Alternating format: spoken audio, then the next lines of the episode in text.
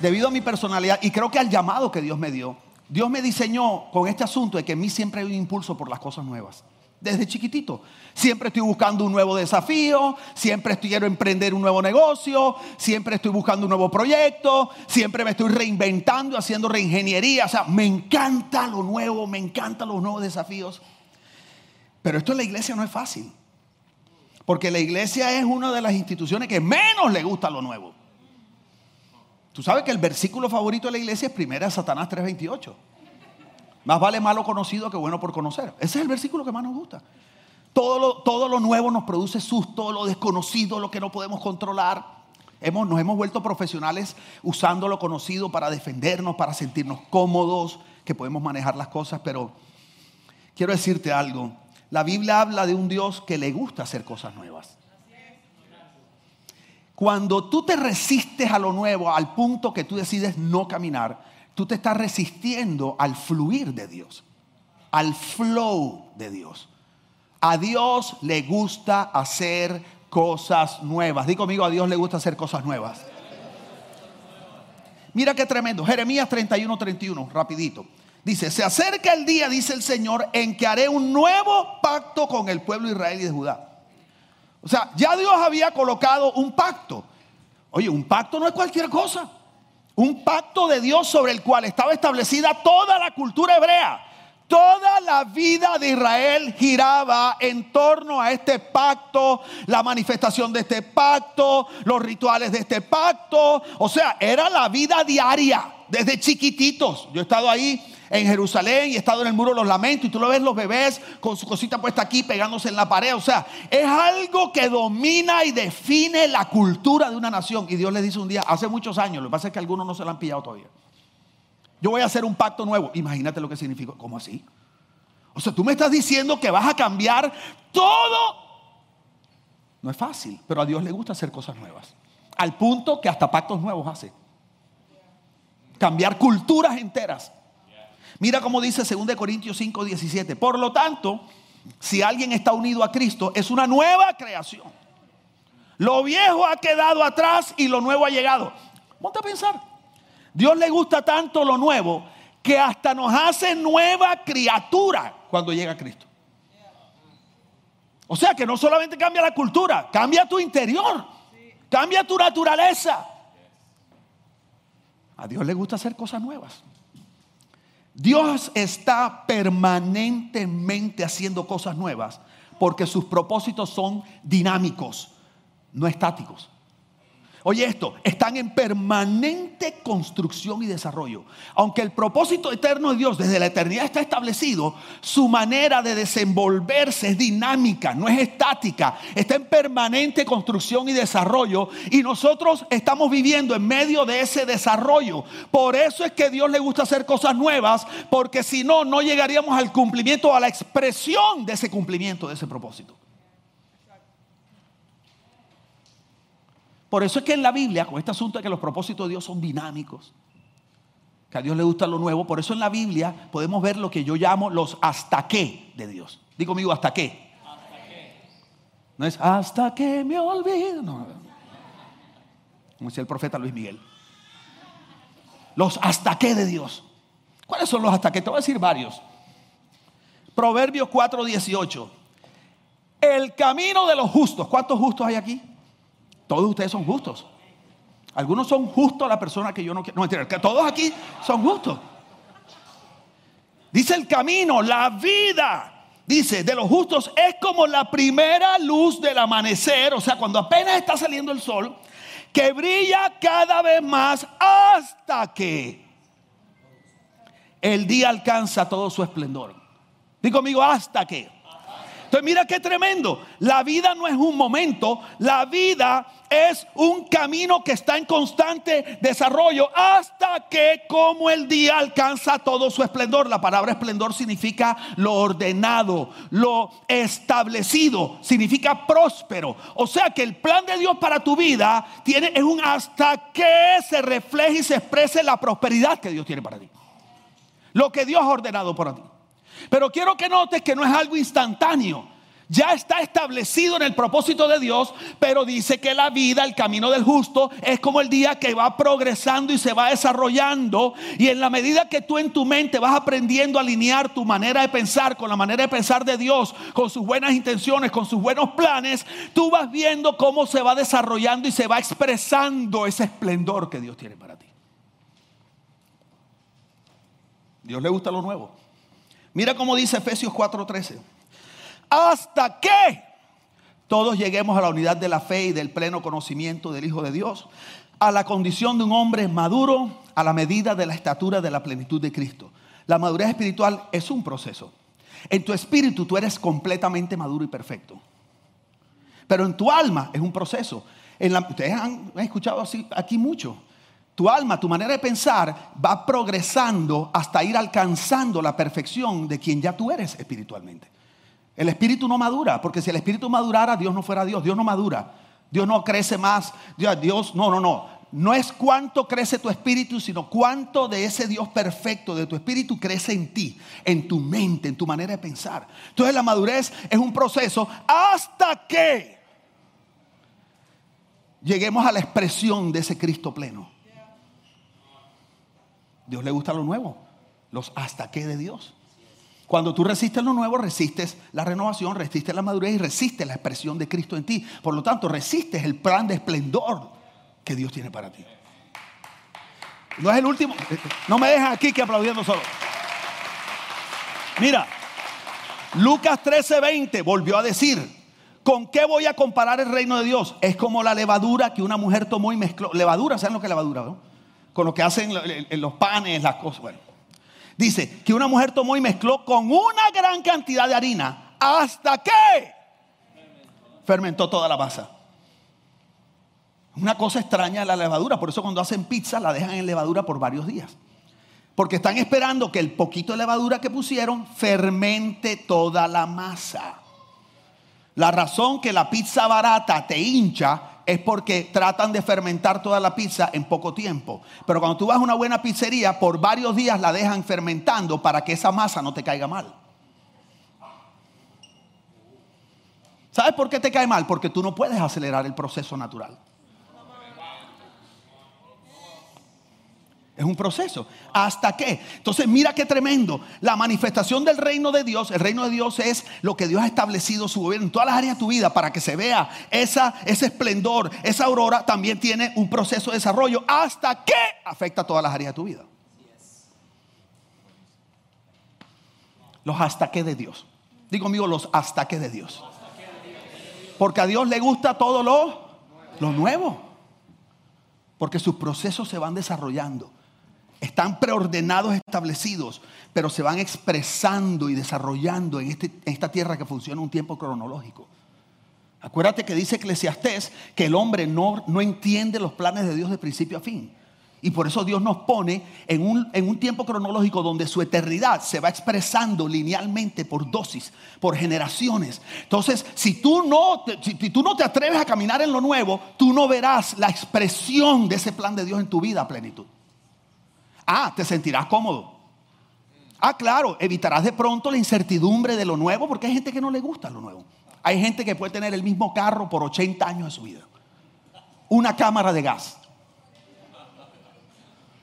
Llegan oliendo monóxido de carbono donde ellos llegan. ¿Qué perfume tienes? Monóxido de Paco Rabán. Lindo, rico. Te acercas a ellos y te da asma de una. Pero ellos están felices. No, que no gasta gasolina. Pero ¿para qué lo va a cambiar si él camina? Si él anda. Pero después te preguntas, vamos a, vamos a lo práctico. ¿Por qué nadie quiere hacer negocio contigo? Porque ellos ven tu carro y te dicen, yo creo que este man no es un hombre próspero. Porque como tú eres y lo que tú proyectas habla de quién tú eres. Pero la iglesia somos tan humildes, pero realmente somos irracionales, que creemos que humildad es mostrar menos, menos, menos, menos, menos, y como en la iglesia siempre vamos del abuso al desuso, y lamentablemente ahí en el liderazgo espiritual a veces ha habido unos excesos, Entonces creemos que ser espiritual es todo lo contrario, todo lo contrario. Entonces entre más pobretón, entre más sencillito, entre más... Y no hemos entendido el principio que Dios le habló al profeta cuando fue a escoger al rey David, que empezó a escoger a los hermanos de David, todos así grandes, grandotes. Y él dijo, claro, Saúl es rey, es grande, seguro lo que Dios va a traer va a ser como este. ¿Y cómo será? David era un adolescente chiquitito que ni siquiera lo pusieron en el line-up, ni siquiera estaba en la reserva. Ni lo llamaron. Y está el profeta este, grande, como usted sabe la referencia, Saúl, grande. Y Dios le dice, espérate, espérate, espérate. Estás escogiendo mal. Quiero que entiendas que tú no ves como yo veo. Porque ustedes ponen la mirada en las cosas de los hombres, pero solo Dios ve el corazón. Ustedes solo ven lo de afuera. Oye esto, oye esto. Pero es que eso no es malo. Dios no está diciendo, profeta malo porque solo ves lo de afuera. No le está diciendo una realidad. Nosotros, aún los profetas, por espiritual que sea, solo ven lo de afuera. Lo que está diciendo es nadie puede verlo adentro, solo Dios ve lo de adentro. Entonces, si la gente solo, si ni siquiera la gente de Dios puede verlo de adentro, ¿cómo esperas que la gente que no conoce a Dios vea lo de adentro?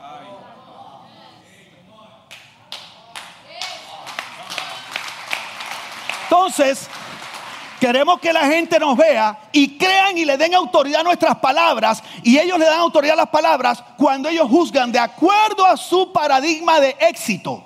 Si tú eres una persona digna de ser escuchada. Y por eso la excelencia es importante.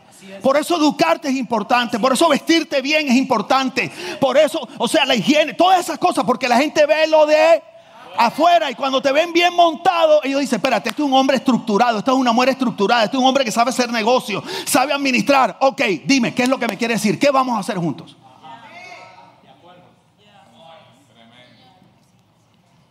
Pero queremos ser tan espirituales, ¿no? Los propósitos de Dios se construyen y expresan progresivamente hasta que se cumpla lo que Dios estableció, hasta que no le falte nada, porque esplendor significa próspero, que ya no le falta nada, plenitud significa que no le falta nada, hasta que la, levadura leuda toda la masa, significa entero, completo. Por eso Pablo dice en Filipenses, estoy convencido de esto, que el que comenzó tan buena obra en ustedes la irá perfeccionando hasta el día de Jesucristo. O sea, tú estás en un proceso hasta qué?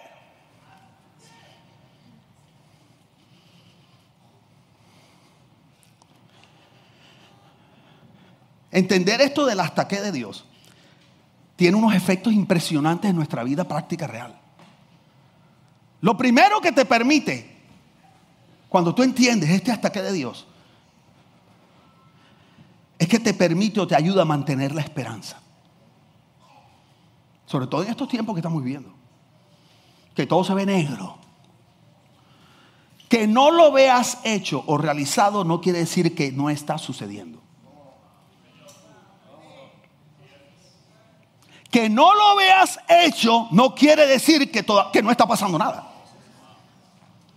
Y una vez di un ejemplo aquí que me acuerdo que el Espíritu me lo dio aquí mismo.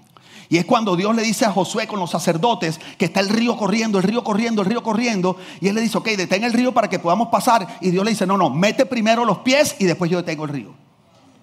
Y ellos metieron el pie, pero el agua seguía corriendo.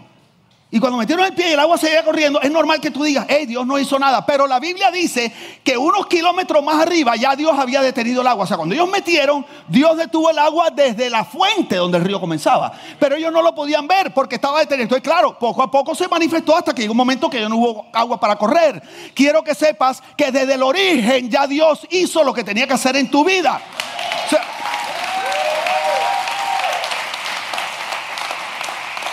Que tú no lo veas no quiere decir que no está pasando.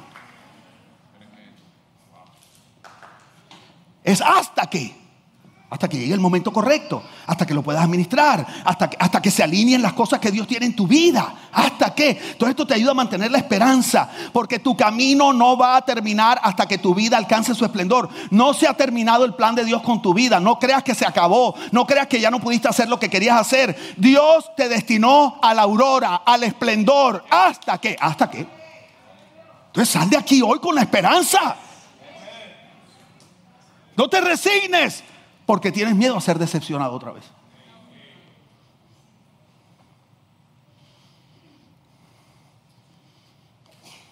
Tu decepción no determina el propósito de Dios para tu vida. Pero renunciar, sí. Si hay algo que garantiza que no verás la voluntad de Dios en tu vida es que renuncies.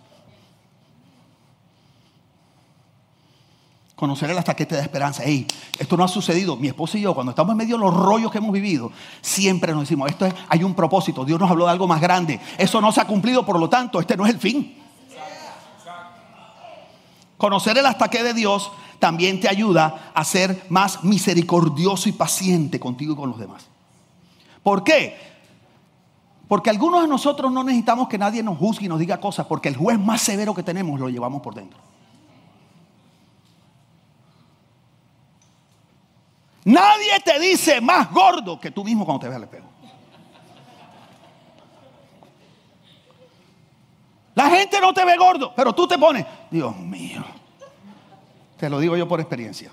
Que estoy en un peso tremendo desde hace estoy súper en mi peso y tal. Pero entonces tú sabes que uno siempre ve como el pedacito y dice, ah, si me tirara cuchillita aquí para que no se vea este pedacito. Porque esta vaina no la baja nadie. Estoy que cojo una tijera de esa cocina y ¡ah! Y entonces llega Estefanía y me dice, me coge por aquí y me dice, pero papi, si no te puedo ni pellizcar, aquí no hay nada. Le digo, pero aquí, mira aquí. dice, no, porque eso está atrás. Eso no se ve. Ajá, pero. Entonces, ¿sabes lo que pasa? Que en, esta, en este espíritu de comparación que hay en la, humanidad, con las redes sociales y los estándares de belleza y los estándares de éxito, todo ese asunto, tú empiezas a establecer tu estima en Mira qué tremendo. Tu vida es una película. El Instagram lo que pone es una foto. Tú no puedes comparar la película de tu vida con un instante de éxito que una persona puso en Instagram. No puedes. Y que tú no sabes si es éxito. Porque cuando aquí la iglesia está más o menos, por eso digo, siéntelo de adelante para atrás y de pronto hay silla vacía. Yo digo, no me ponga ni una foto de una silla vacía. Que se vea que Dios está haciendo algo. Pastor, ¿tú haces eso? Sí, lo confieso. ¿Tú haces eso, Carlos? ¿Seguro, Carlos?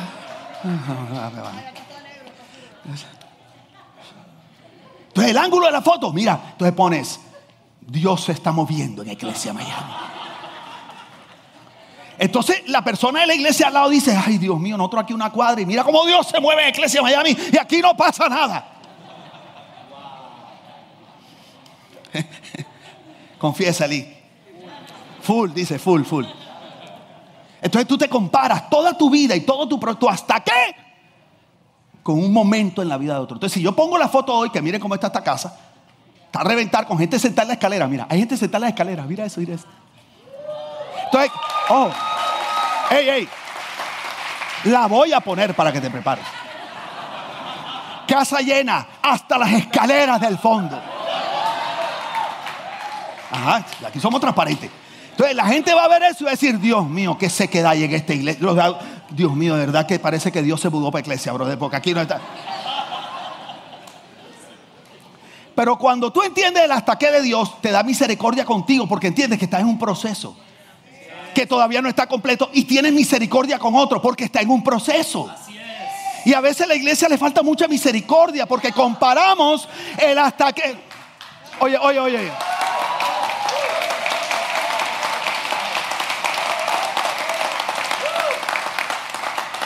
Yo no puedo comparar tu hasta qué de hoy con mi hasta qué de hoy. Yo llevo 30 años haciendo esto. Eso es injusto. Eso es como exigirle a un nene que tome, que tenga el discernimiento y tome las decisiones que tú tomas. Qué lindo es entender el hasta qué de Dios. Te da esperanza, te hace misericordioso. Entender el hasta qué de Dios, ojo, te da la fe para avanzar hacia las cosas nuevas. Porque tú dices, espérate, no ha terminado Dios. Dios, yo sé que esto no está completo, estoy en el hasta que de Dios. Entonces, cuando tienes miedo de avanzar, tú dices, estoy cómodo, pero no sé. Tú sabes que es como una comodidad incómoda. Porque es como que por fuera tú dices, que chévere, como que, mira cómo está la iglesia, que chévere está, y por dentro estás que, pero, pero no es hasta aquí el asunto. There's something more.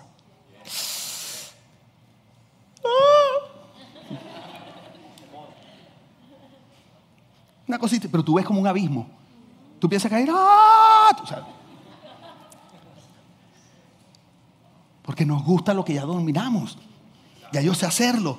Pero no, necesitas destrezas nuevas y el mundo va progresando y los empleos, los mejores empleos, la gente necesita otras competencias, otras destrezas, aprender manejo de otro software, otra cosa. Y dice, yo jamás tendré redes sociales. Chico, en la prehistoria, pues. Yo no uso WhatsApp. WhatsApp. Es una pérdida de tiempo. La realidad es que te estás resistiendo al ataque de Dios. El problema no es el WhatsApp, el problema es la falta de autoridad sobre el WhatsApp. Que el WhatsApp te domina a ti y no, te aguanta. Que el Instagram y el TikTok. Sean honestos, ¿cuánto les pasa? Como... Esa vaina es una adicción. Pero eso no hace el TikTok malo. Porque la iglesia tiene que saber lo que está pasando y nosotros tenemos que levantar, edificar una generación que sabe tener éxito en el mundo real, no en una burbuja evangélica. Entonces tú no puedes estar desconectado de eso. Entonces cuando tú entiendes que estás en un ataque de Dios y que esto es un proceso hasta que el día tenga su esplendor, tú dices, ay Dios mío, qué miedo tengo. Pero ¿sabes qué? Yo anhelo ver lo de Dios completo en mi vida, porque es que eso es lo que me hace feliz. Porque, ojo, no solamente es ver la aurora, el esplendor de Dios en mi vida, sino que entre más esplendor en mi vida, más esplendor yo puedo reflejar a otros que necesitan. Y eso te da la valentía para, aunque tú no quieras, y te da, tú dices, me voy a renovar, me voy a arriesgar. Aquí, aquí va mi primer rotico. Y ese día llega donde todo el mundo así.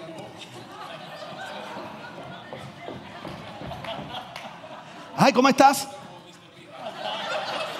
Aquí con un frío.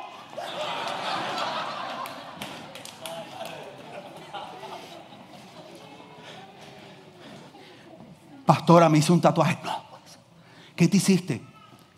Me hizo un punto y coma aquí detrás de la oreja. Font 2. Y tú empiezas, me arriesgo, me arriesgo, ay, que, que estoy. ¿Pero por qué?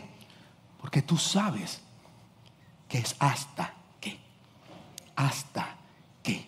Y tú sabes que donde estás todavía no es. ¿Es o no es así? Donde estás todavía no es. Dios tiene cosas grandes para ti, lo mejor está por venir. Quiero que sepas eso. Hoy yo creo que Dios se merece un mejor aplauso que ese.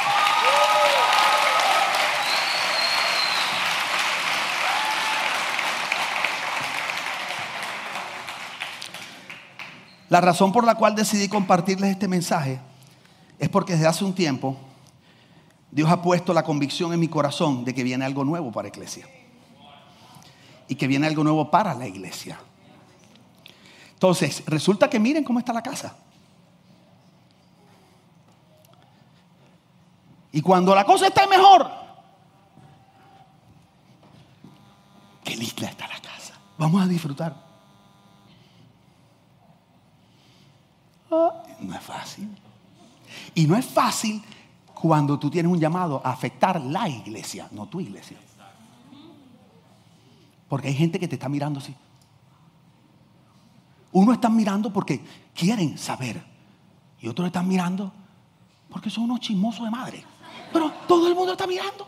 Te tiene un microscopio así mirando, mirando, mirando, mirando. Uno para ver dónde te pelas, para caerte encima y otros mirando porque hay algo en ellos que también les dice, hay algo, porque quiero decirte, en el reino, como Dios va de gloria en gloria, victoria en victoria, entonces siempre hay una pequeña, hay una plenitud en Cristo, pero hay una insatisfacción en el propósito. Y esa contradicción que me siento pleno pero insatisfecho, pleno pero insatisfecho. Entonces cuando ellos ven eso, ellos dicen, espérate, vamos a ver qué va a hacer, qué tal que le funcione. Y Dios me ha estado hablando que viene algo nuevo, muy nuevo. Dios ha venido hablando a nuestro corazón acerca de esto desde hace un tiempo y me, dio este pasaje, Isaías 43, 19, dice, yo voy a hacer algo nuevo. Y ya he empezado a hacerlo. Y ahí en el punto 4 dice, sube Jeff. Perdón, leí sin querer. Este, Isaías 43, 19 dice,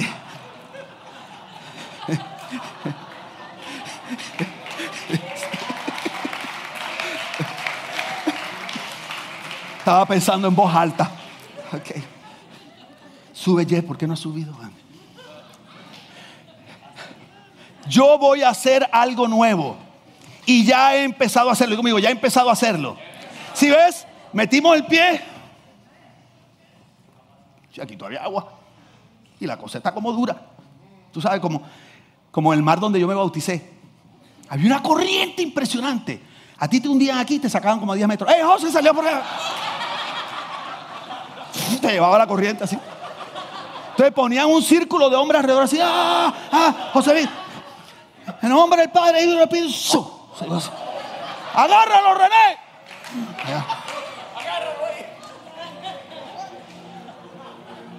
Iglesia bautiza tal y aparecen siete kilómetros más abajo.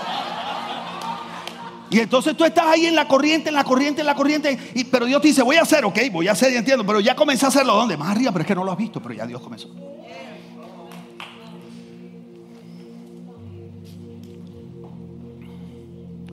En estas últimas semanas Dios ha utilizado a varias personas para confirmarnos que efectivamente algo nuevo ha comenzado. Pero necesitas disponer tu corazón para lo nuevo. Si no, vas a ser un obstáculo para lo que Dios ha comenzado a hacer. Y terminó con el pasaje que Marcos Witt abrió la conferencia sin saber que yo iba a terminar con esto. Yo no le dije que iban a hablar nada, le dije, vengan y expresen su esencia en este lugar. Primer versículo que se leyó en esta conferencia el viernes de la noche. Marcos 2.18. Al ver que los discípulos de Juan y los de los fariseos ayunaban, ¿sí? Juan el Bautista y los fariseos ¿qué hacían? Ayunaban, porque Juan era, como dicen los puertorriqueños, jajatabla. Eran karatecas, legalistas, jihata. O sea, el que veían, tatuaje. Juan, eran, tú sabes, porque Juan se vestía con ropas de, de fique. ¿Usted sabe lo que es el fique? Los, sacos. Imagínate, ¿tú sabes lo que pica eso? Mete unos calzoncillos de fique. Y el Señor dice.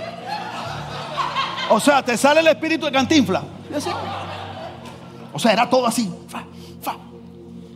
Y entonces dicen, los discípulos vieron que Juan y los fariseos ayunaban ya estaban haciendo, cumpliendo las cosas. Y algunos se acercaron a Jesús y le preguntaron, o sea, estaban confundidos. Porque Jesús hacía las cosas diferentes. Para ellos lo que Jesús hacía era diferente, era nuevo. Y le preguntaron, ¿por qué tus discípulos no ayunan? Tremendo. Que la iglesia prefiera hacer lo establecido que lo que Jesús hace. Cosa seria esta. Tenemos tanto temor de que nos critiquen que preferimos hacer lo que la iglesia establecida hace que lo que Jesús hace. Y dice, Jesús le respondió, ¿se abstendrán acaso de comer en un banquete de bodas los amigos del novio mientras el novio esté con ellos? Llegará el momento cuando el novio les será quitado y entonces ayunarán. Nadie remienda un vestido viejo con una tela nueva. Porque el parche se encoge y rompe el vestido y la rotura que queda es mayor que la anterior.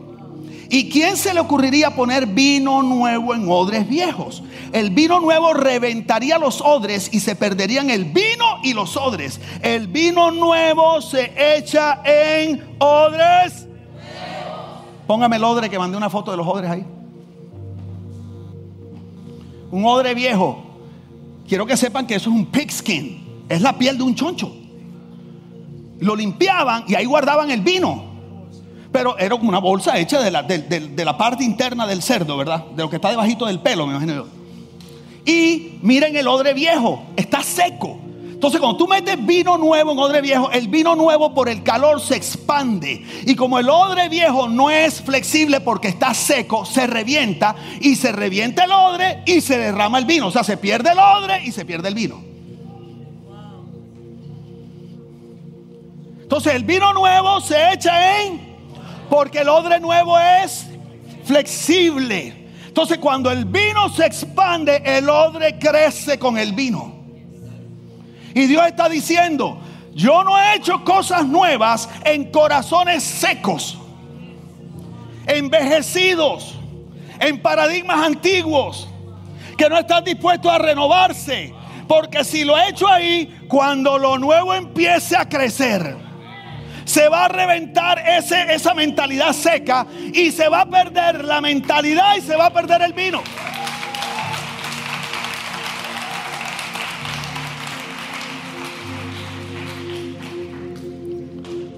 Jesús está diciendo, estamos en un nuevo tiempo. Y en este nuevo tiempo hay una nueva manera de hacer las cosas. Si no renuncian a la manera de pensar del viejo tiempo y abrazan la manera de pensar del nuevo tiempo, se les va a dañar el corazón, el odre. Y se va a perder lo que Dios quiere depositar en ustedes. Se pierde el odre porque el corazón se te hiere. Porque tú no ni aquí ni allá. Insatisfecho porque tú sabes que es hasta qué pero reventado porque no te renovaste. Entonces frustrado, herido con la iglesia y con el pastor que se atrevió a hacer esos cambios. Posible que se puso. Y yo, y tan bueno que estaba todo. Imagínate lo que los discípulos sintieron cuando Jesús les dijo, les conviene que yo me vaya. Ponte a pensar eso. Jesús, el Mesías, les convenía que Jesús se fuera. ¿Acaso habrá algo mejor que Jesús? Sí, Cristo. Porque Jesús es el Dios hecho hombre que estaba fuera con nosotros. Pero Cristo en su espíritu es el Dios que vive dentro de nosotros.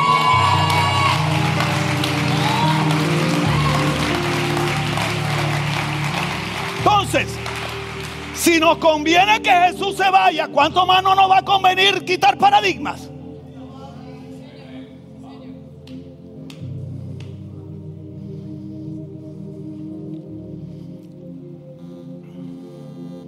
Iglesia, hoy se marca el inicio de un nuevo tiempo.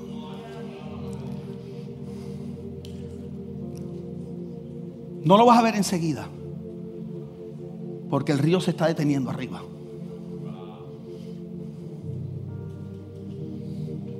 Pero ya Dios lo empezó a hacer. Y nuestra responsabilidad es rendir nuestro corazón a Dios para que lo renueve y lo capacite para el vino nuevo que va a empezar a depositar en nosotros. Entonces cuando llegue el momento, el odre siente la expansión. El odre no está como si nada. Viejo o nuevo, el odre siente que se estira. Lo que pasa es que el viejo se revienta, el nuevo se va acomodando al estiramiento. Pero ambos sienten la presión, la presión, la presión. Que tú sientas la presión no significa que está mal. Lo que significa es que algo por dentro se está ampliando, se está expandiendo, se está expandiendo. Y entonces tu corazón se está tratando de acomodar, pero el corazón va a hacer resistencia hacia adentro. Es normal porque él ya tiene un tamaño. Es como cuando comes mucho, mucho, mucho y el estómago está, no puedo, me siento mal, tengo llenura. Pero si sigues comiendo mucho, mucho, mucho, te va a crecer el estómago. Entonces la solución no es dejar de, recibir lo nuevo, la solución es permanecer entendiendo el hasta qué de Dios. Y tu mente se va a empezar a ampliar, ampliar, ampliar hasta que se acomode. Y cuando ya esté cómoda, cómoda, Dios va a decir, otro vino. Digo, Señor, lo he logrado. Siento que llegué. Otro vino. No, hombre, Señor. Bueno, conociéndome, aquí vamos. Está bien, Señor. Si hay que predicar en calzoncillo. No, tampoco te aquí voy. Mostraré mi desnudez. O sea, mientras no sea pecado, ¿hasta dónde estás dispuesto a llegar? Para que tu corazón reciba constantemente el vino nuevo. Porque al final, lo que lo hace malo no es si lo entiendes, no lo entiendes, si te gusta o no te gusta, si te incomoda o no te incomoda, es si es bíblico o no. ¿Sí o no? Viene un vino nuevo. Vienen cosas diferentes. ¿Sabes por qué? Porque ya esto así no sirve para el tiempo en el que estamos dentro del hasta aquí. Entonces viene algo nuevo. Lo tengo en mi mente hace 15 años lo tengo aquí. Y la gente me decía, tú estás loco, 15 años llevo el sueño aquí, mirándolo. Lo que pasa es que lo he ido dosificando poco a poco para que no te dé diarrea espiritual. Esa es la realidad. Jessy lo sabe, mi equipo lo sabe. Manejándolo. ¿Por qué? Porque yo no soy joven y esta iglesia no era joven. Y si hago ese cambio, lo reviento a todos ustedes. Pero en este momento el promedio de esta iglesia es dos generaciones más joven que yo. Y Carlos me dijo, ayer o ayer me dijo, José, quiero decirte algo. Yo no vi tantos jóvenes la última vez. Eso está lleno de jóvenes. No sé si fuiste tú o Nati, no sé quién me dijo. Ha tomado tiempo. Antes nada más teníamos una joven, la hija de Lina. Y me dijo, pastor, me voy de la iglesia porque aquí no hay jóvenes, no tengo amigos. Yo le dije, Melanie, no te me vayas. Te doy mi palabra. Yo sé lo que Dios me mostró, pero tienes que darme tiempo. Este va a ser un lugar donde vas a tener tus mejores amigos. Este va a ser, cuando yo veo Iglesia Messi y la música y lo que Dios está haciendo, si ves, a Dios le gustan las cosas nuevas. ¿Cuántos están listos para lo que viene? Colócate de pie, Iglesia.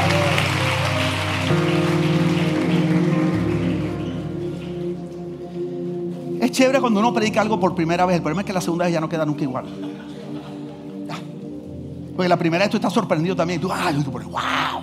Entonces, Ni los chistes te salen. No, el huequito ya eso madre.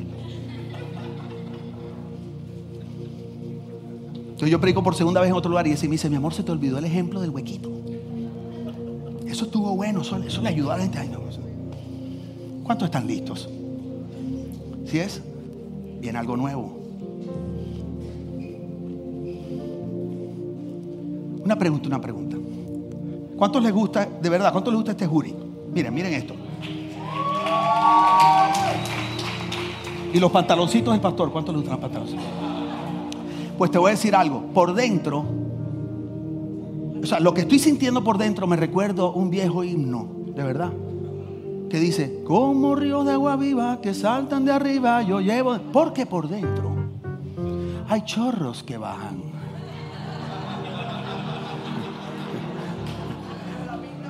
por todos lados.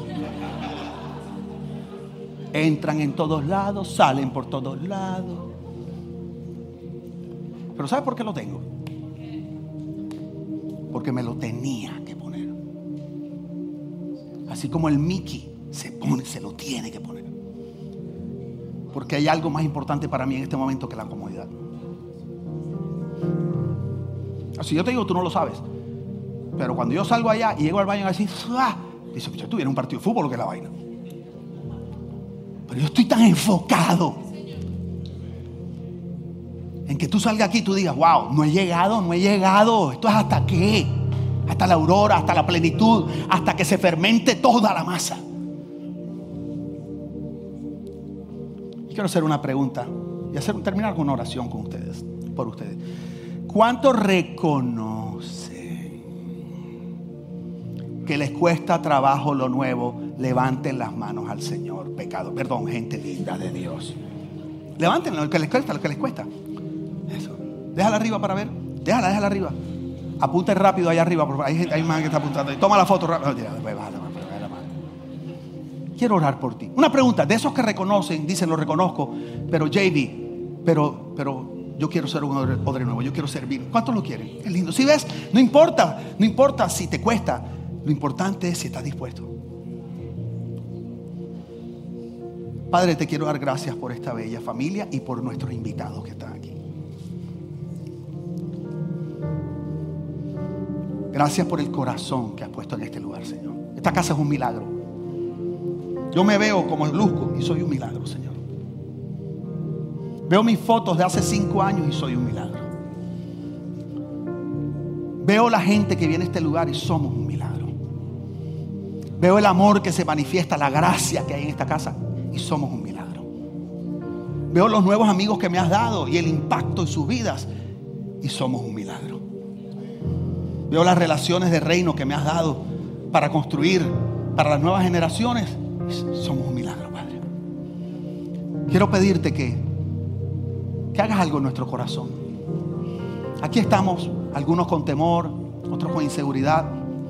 Yo sé que somos diferentes, yo sé que tenemos culturas diferentes, pero tus propósitos son los mismos, mi Dios. Y tú haces cosas nuevas en todo lugar. No hay cultura que pueda detener lo nuevo de tu reino, Señor.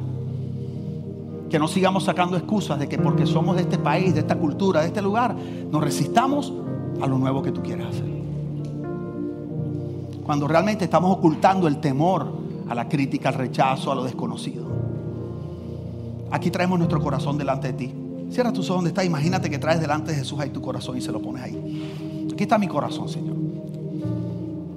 Dispuesto a lo nuevo. Permite que mi corazón tenga la capacidad de expandirse, Señor.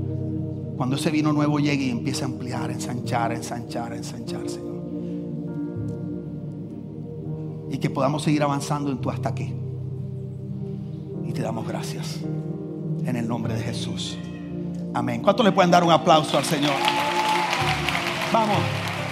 Un aplauso fuerte a Dios.